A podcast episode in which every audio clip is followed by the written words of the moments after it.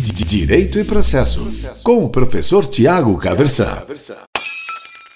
Hoje eu quero conversar com você a respeito de uma outra obra que considero fundamental para todo estudante de direito, ou então para quem se graduou em direito, é jurista e passou pela faculdade sem ler esse livro, às vezes concluiu uma pós-graduação sem ler, mas ele é de fundamental importância. O nome do livro é Dos Delitos e das Penas. Ele foi lançado originariamente em 1764, vejam, segunda metade do século XVIII.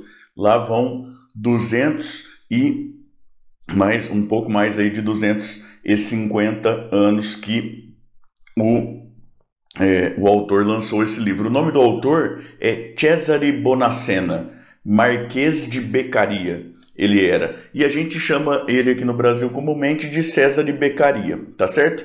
Então, o dos delitos e das penas do César de Beccaria é geralmente aqui a, a denominação que a gente usa para o autor. Por que, que esse livro é tão fundamental? É porque ele é um livro à frente de seu tempo. Ou então, talvez ele seja bem um livro de seu tempo, mas a gente não conseguiu correr atrás desse tempo ainda. Há alguns estudiosos que dizem que nós vivemos em várias eras no mundo ao mesmo tempo, né?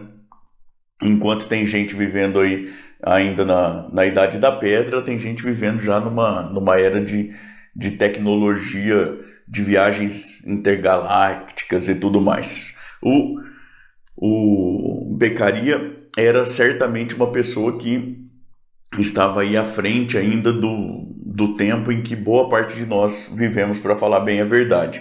Ele nasceu na Itália, mais especificamente em Milão, se é que não estou muito enganado. Ele se educou na França, foi educado pelos jesuítas franceses e depois retornou à Itália, onde teve atuação jornalística, inclusive, e tudo mais. Foi na Itália que ele veio a falecer, foi na Itália que foi originariamente publicado também o livro dos delitos e das penas. O livro é fortemente influenciado pela educação francesa que o Beccaria teve. Então é um livro fortemente influenciado aí pelos ideais iluministas, pelo iluminismo francês, pela ideia aí da, de levar a racionalidade até onde ela pode aí nos, nos ajudar a chegar a esclarecer o mundo de um conhecimento voltado para a melhora aí da vida humana e tudo mais. E neste livro aqui, o Beccaria vai defender algumas ideias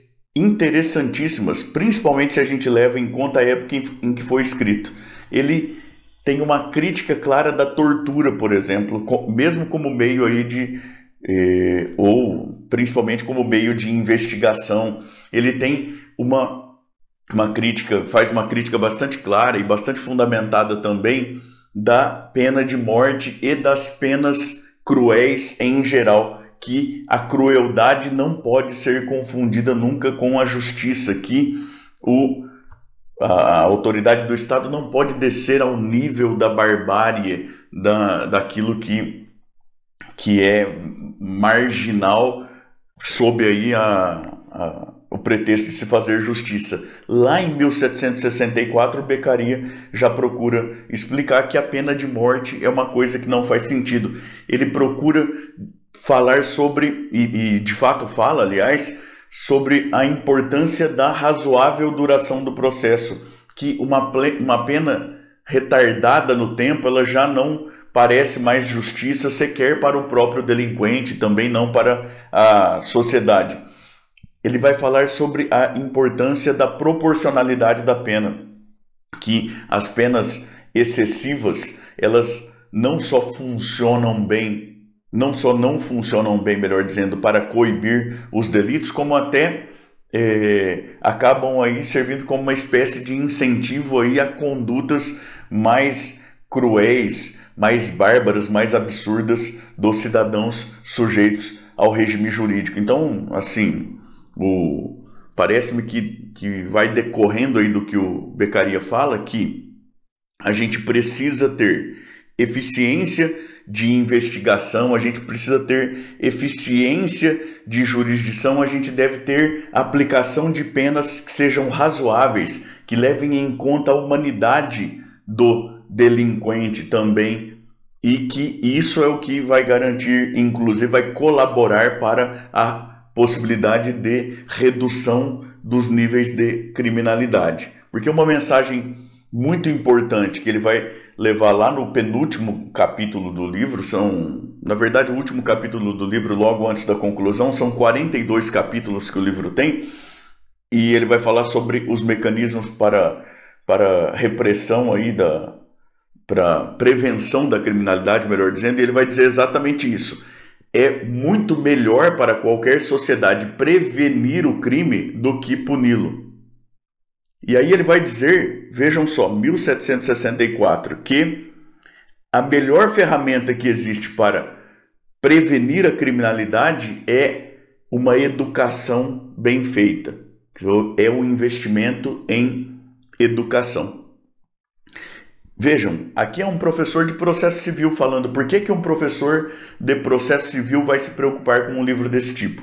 Por vários motivos. Para mim parece que é desejável a qualquer jurista que tenha uma visão ampla do ordenamento jurídico e das ciências sociais. É necessário ter uma formação interdisciplinar. E também vale lembrar que eu tenho aí uma, ra uma raiz bastante kelseniana e o Kelsen vai dizer que a característica fundamental da juridicidade de um ordenamento é a coercibilidade. Talvez ou muito provavelmente onde a gente vê de maneira mais clara a coercibilidade atuando, seja realmente aí no direito penal. O Beccaria vai falar, por exemplo, nesse livro também, de como é pernicioso um excesso legislativo penal.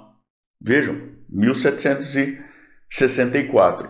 E se a gente tem uma conduta socialmente indesejável que não é objeto do direito penal, isso vai acabar caindo lá no direito civil, no direito administrativo e, inclusive, naquilo que interessa, portanto, a civilistas, a administrativistas, a estudiosos de todos os ramos do direito. E eu gostaria de chamar a sua atenção para uma coisa.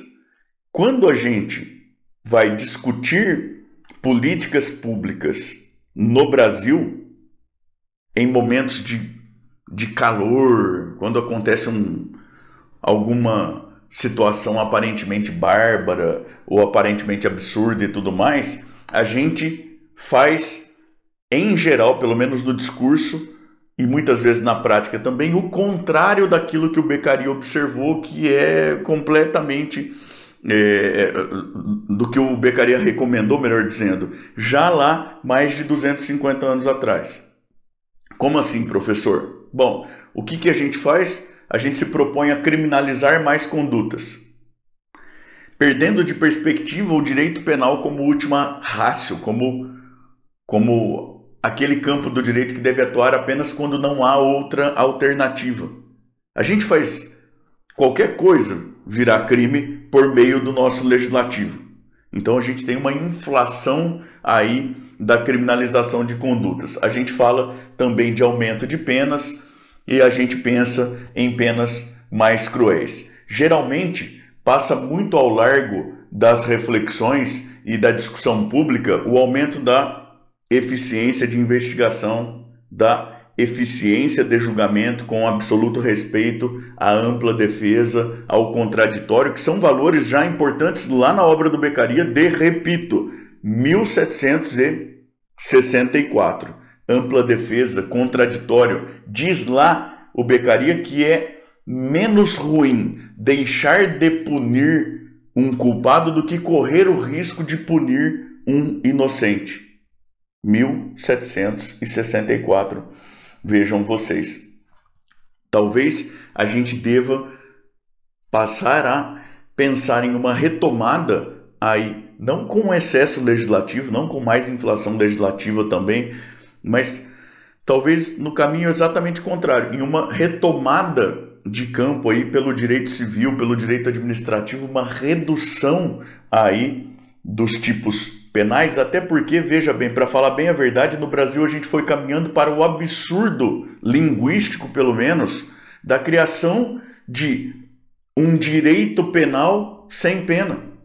A gente criminaliza uma série de condutas para as quais a gente sabe que no fundo não precisa aplicação de pena para coibir aquilo.